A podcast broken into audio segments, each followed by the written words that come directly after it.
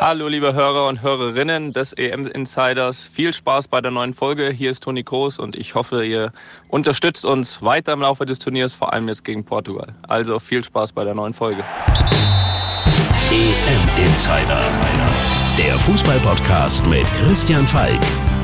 News, News, Hintergründe und alles Wissenswerte rund um die deutsche Nationalmannschaft.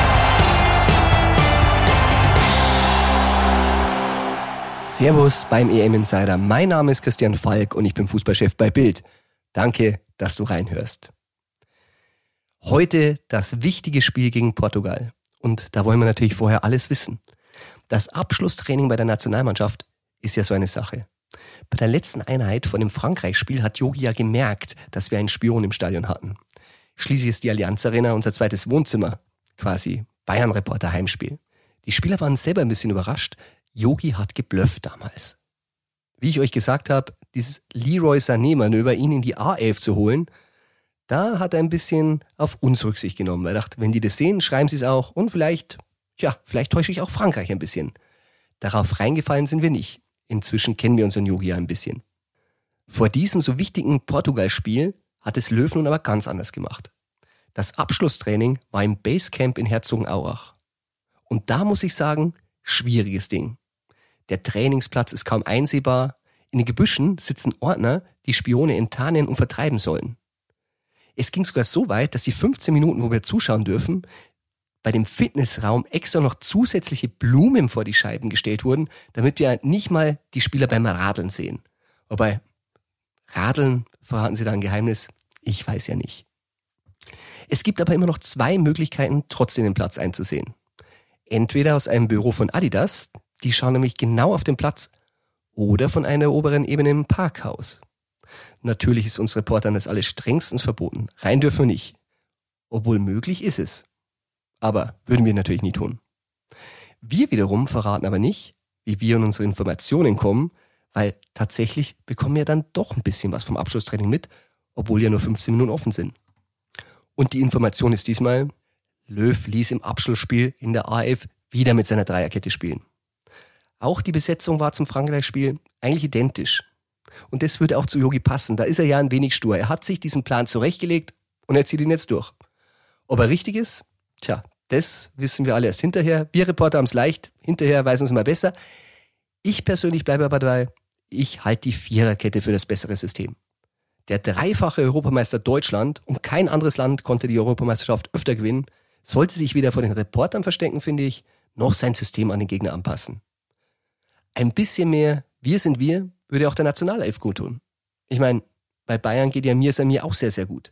Und da wir acht Bayern-Spieler in diesem Kader haben, wäre es doch, finde ich, angebracht. Dem Bundestrainer ist wirklich anzumerken, ihn nervt diese Diskussion, die wir immer anstoßen mit Drei- und Viererkette. Er hat es auch gestern in der Pressekonferenz wieder so richtig klargestellt. Er sagte, das System spielt keine Rolle. Hm.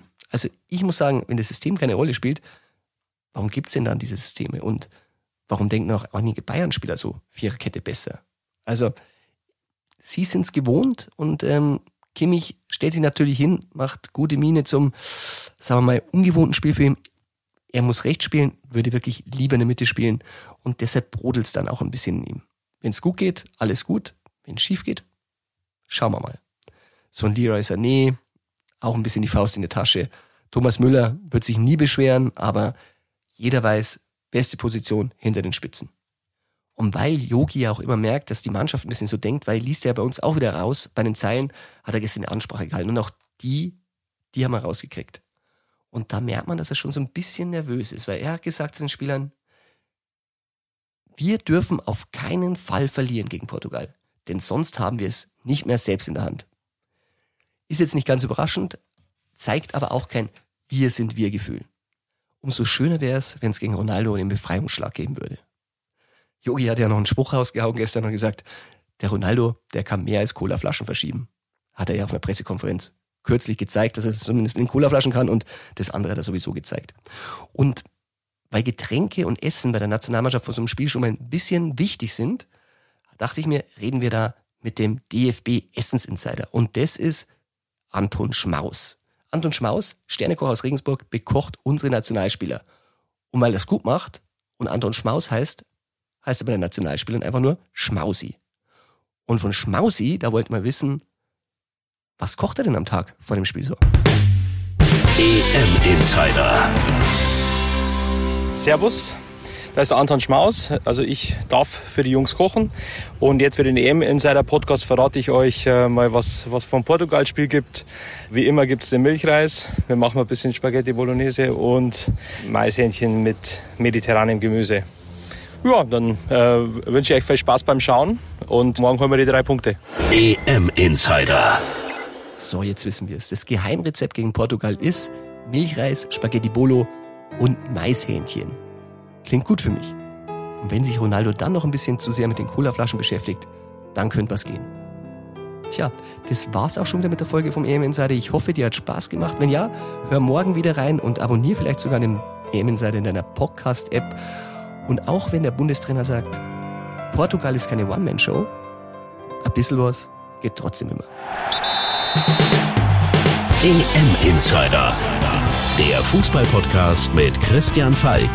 Abonniere jetzt den EM Insider in deiner Podcast-App und du bekommst jeden Morgen die wichtigsten Infos rund um die deutsche Nationalmannschaft.